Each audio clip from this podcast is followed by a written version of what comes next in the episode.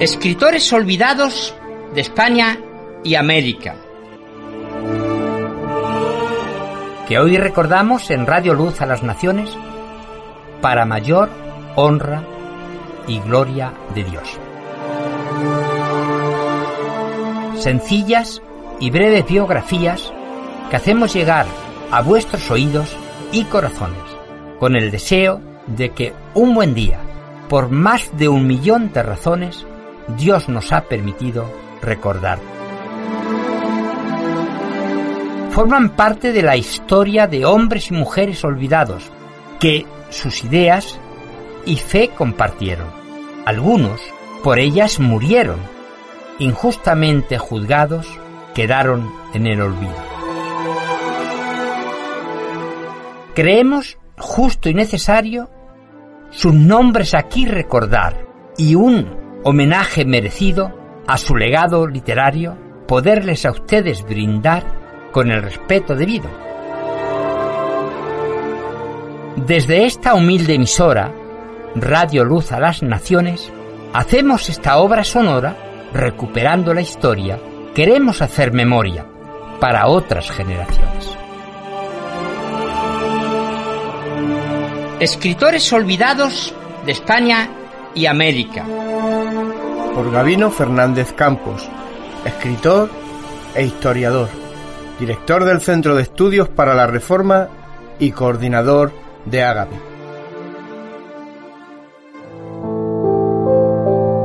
De nuevo estamos con vosotros y a todos agradecemos el interés que tenéis en escuchar esta serie de escritores olvidados.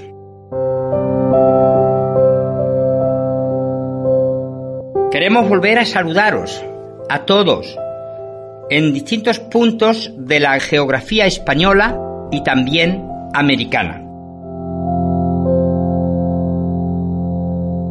Emisoras a las que ahora se suman en España como en América las siguientes.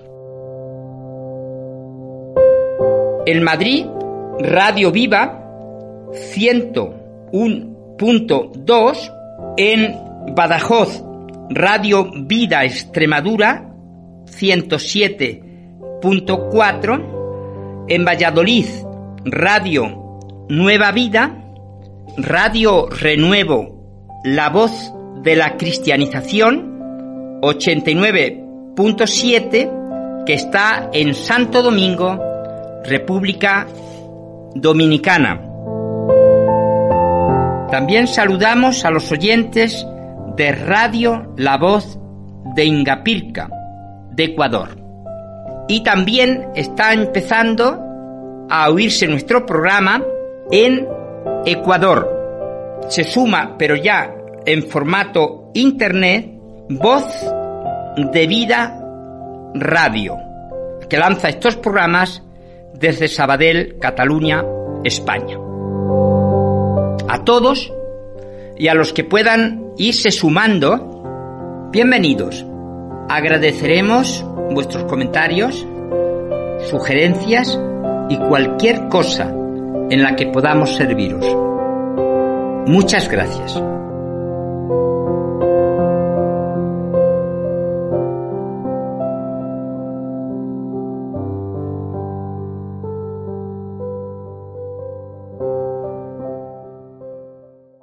Muy apreciados y queridos amigos, amigos de una serie ya larga, casi interminable, en torno a los escritores olvidados de España y América. Estamos en los inicios de lo que va a quedar, si Dios quiere, como el capítulo de esta serie 273. Es la segunda entrega referida a Manuel Carrasco Palomo. Esencialmente, eh, aunque haremos aquí algunas referencias a algunos aspectos de su vida y de sus escritos, en realidad lo que estamos haciendo es mm, poniéndole voz a un libro eh, del siglo XVI que él editó. Concretamente es el comentario a los salmos, a lo que se podría decir el primer capítulo de los salmos, que eh, era el primer rollo eh, en el que estaban escritos los ciento primeros 40 salmos. Allí, además de presentar al editor, eh, ya hemos dedicado varios programas a, Juan de Valdés, no, no, es necesario insistir, creo, para los que los siguen y los que no pueden buscar, hay mucha información en Internet, incluso ha pasado al diccionario biográfico español de la Real Academia Española, que es una obra voluminosa, 50 volúmenes de 850 páginas cada uno. Así que animaros a, si queréis leer sobre las biografías de los españoles. Y vamos a continuar eh, dándolos a conocer eh, esta traducción y comentario a estos primeros 40 salmos. Empezamos comentando el salmo primero, que es uno de los tres grandes cantos que en el propio Salterio, los salmos de David, se dedican a la palabra de Dios. Eh, no lo completamos, pero eh, estamos trabajando para que un día podamos tener eh, íntegra toda esta obra de los reformadores. O podamos hablar, es algo así de palabras mayores, de que podamos hablar un día, aunque sea solo en versión digital, pues que estamos ante nada menos que la edición digital de las obras completas de los reformadores españoles del siglo XVI y un poquito del principios del XVII.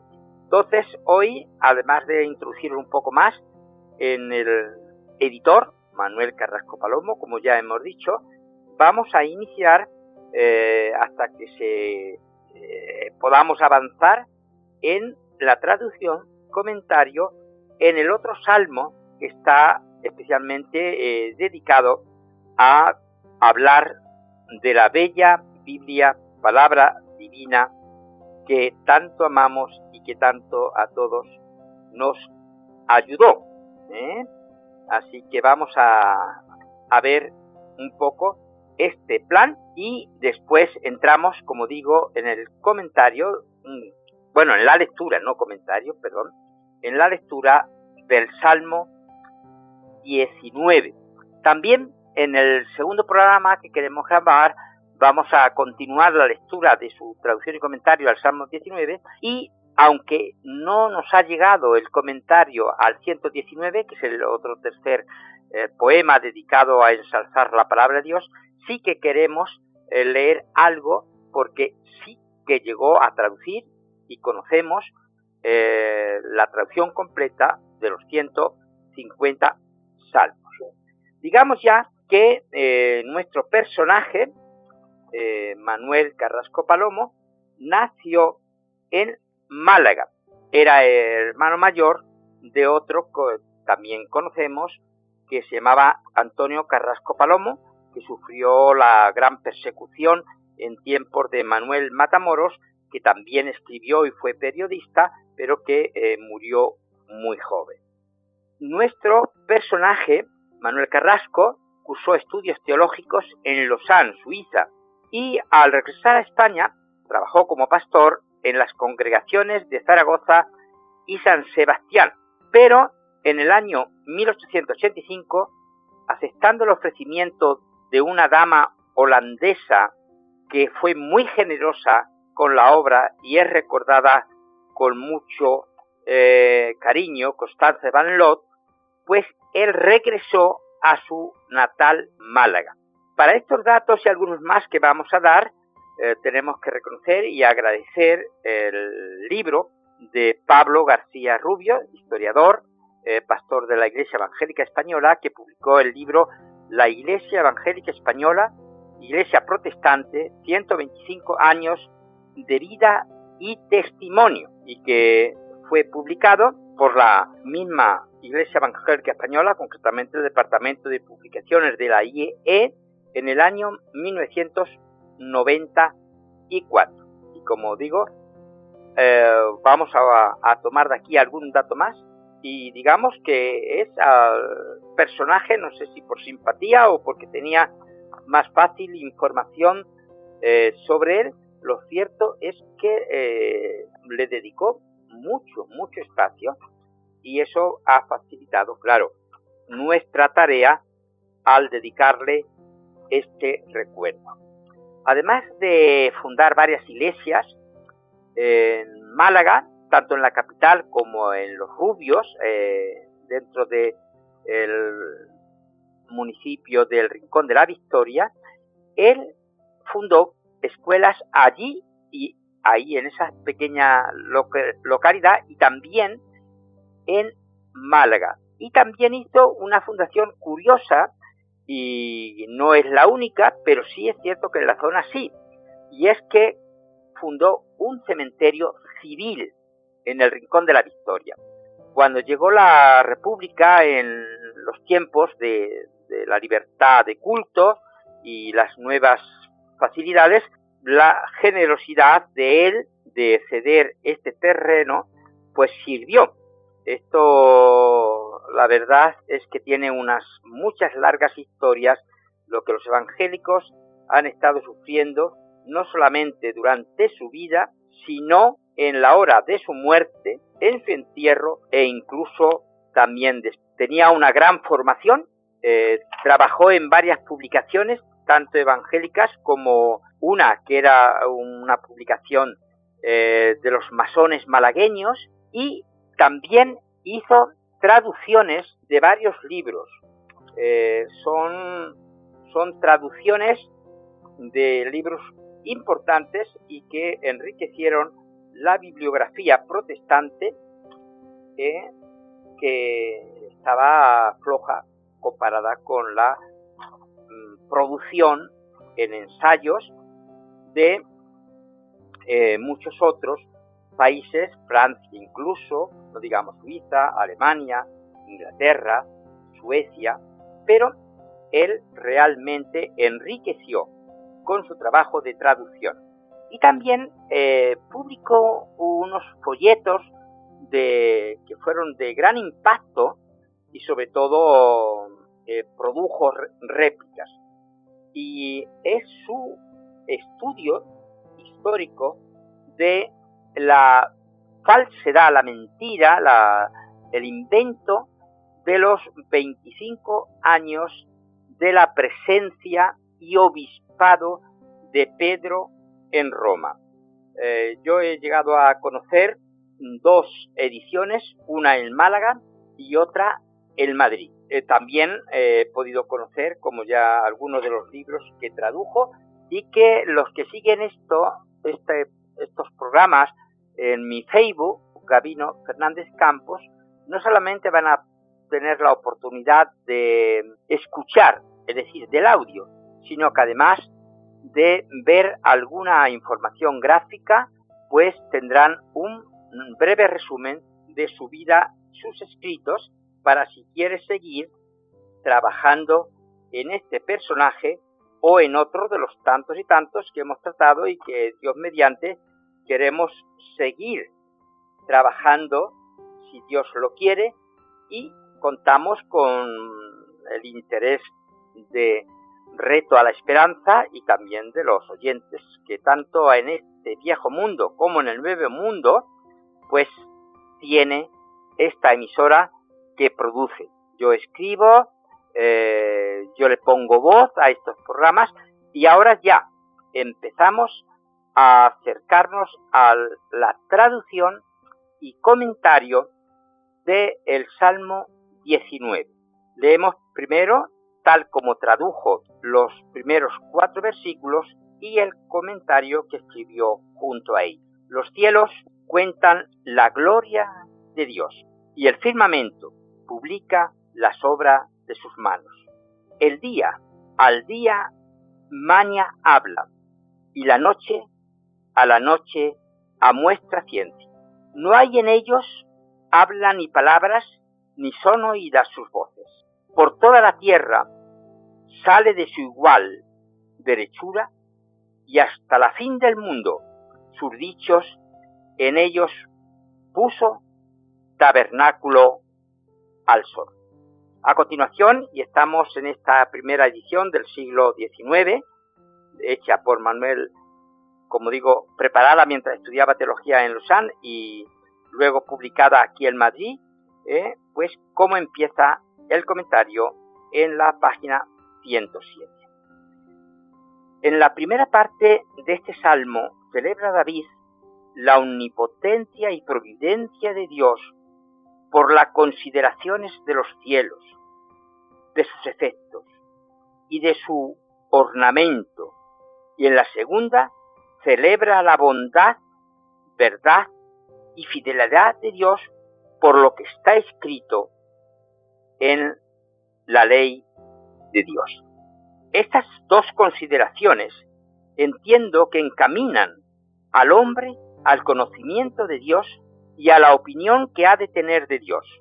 Y no digo que lo llevan, sino que lo encaminan, entendiendo que a solo Cristo toca llevarlo, conforme a lo que Él mismo dice, y como se va al Padre por Cristo, ya está dicho sobre el salmo precedente.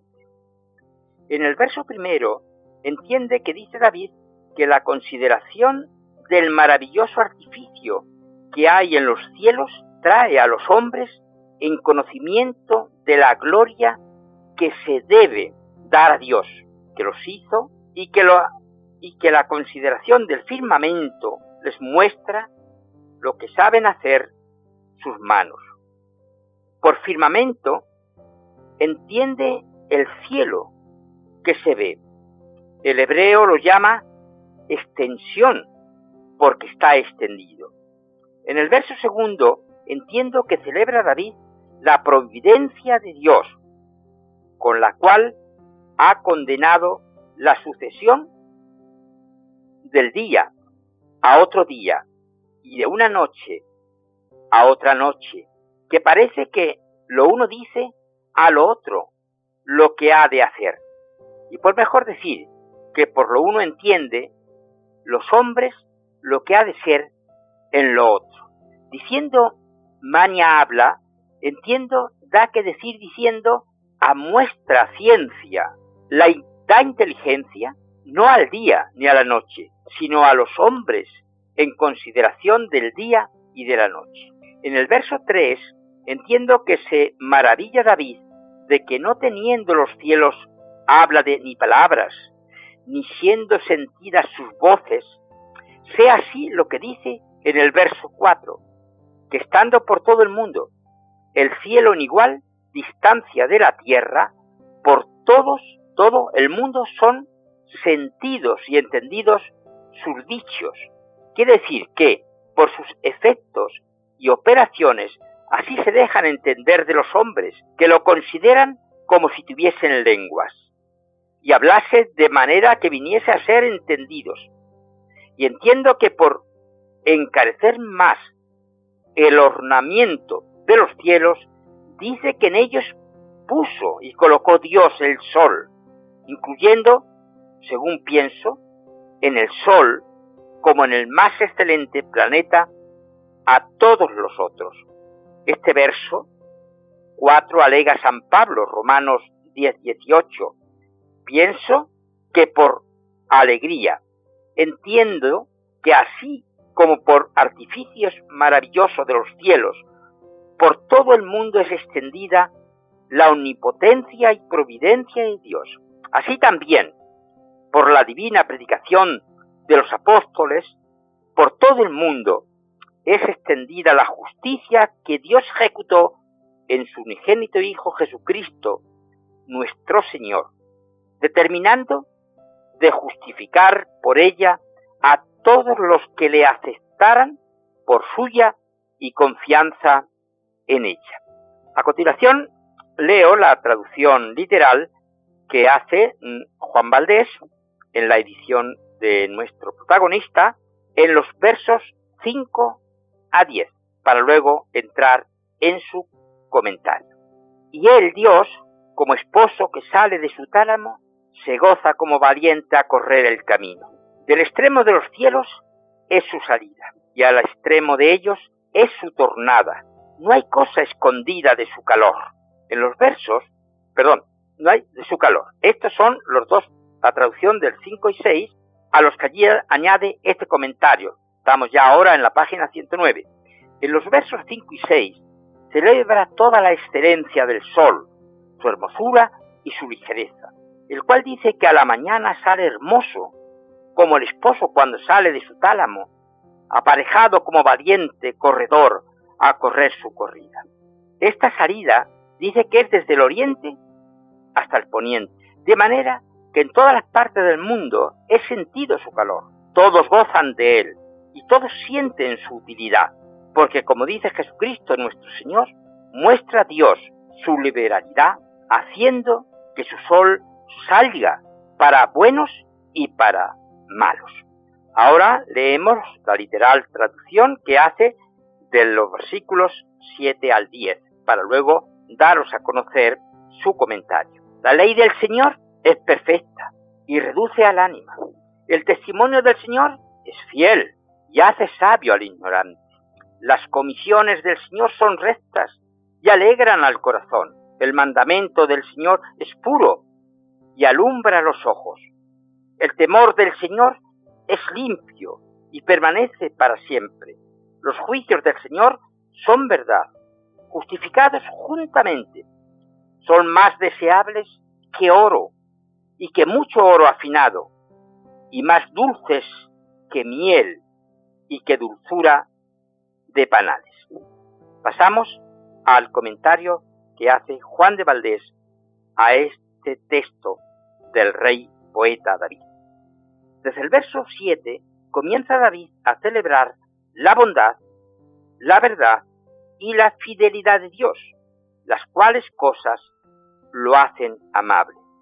En los versos 7 y 8 entiendo que nombra por cuatro nombres a lo que está escrito en los cinco libros de la ley, dando a cada nombre su excelencia y mostrando de cada nombre su singular efecto. De esta manera que a la ley da perfección y a su efecto es que reduce al ánima. Quiere decir que cuando va descaminado, la retorna al buen camino. Al testimonio da fidelidad y su efecto es hacer sabios a los ignorantes. Y es así que, considerando un ignorante de las cosas de Dios, la fidelidad que guarda Dios en lo que promete se aplica a confiar en los prometimientos de que promete Dios y confiando de ignorante torna sabio y prudente, a las comisiones de rectitud e igualdad, y su efecto es alegrar al corazón, y llaman comisiones a la Santa Escritura, porque allí comete Dios a cada uno que es lo que toca hacer en la presente vida. A los mandamientos da puridad, y su efecto es alumbrar los ojos, porque ellos mostraban a los hombres por donde habían de caminar.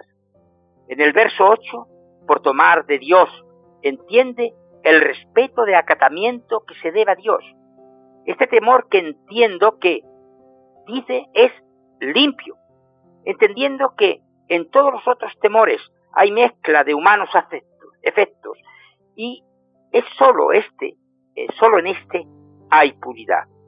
A este temor entiendo que es anejo el amor, así como el temor que tiene mezclado defectos humanos. Es anejo al odio. La perpetuidad de este temor pienso que consiste en, primero, que había de durar aún con la predicación evangélica y ha de permanecer aún en la vida eterna, diciendo que los juicios de Dios son verdad entiendo que en todo lo que Dios hace, castigando, disimulando y rememorando, administra mucha justicia. Y diciendo justificados juntamente, entiendo que todos ellos son justos.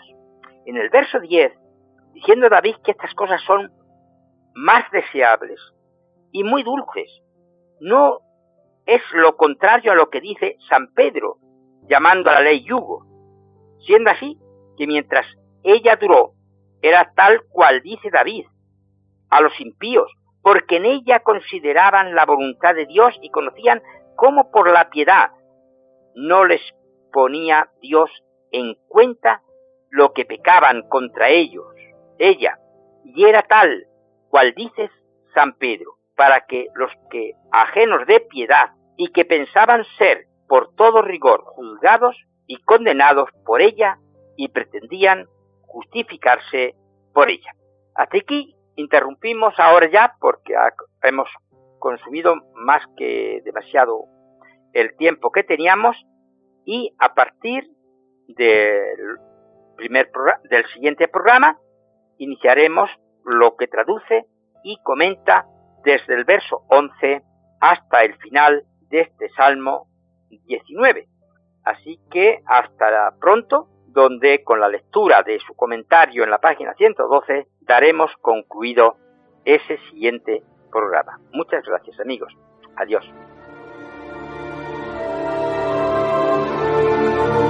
Escritores olvidados de España y América.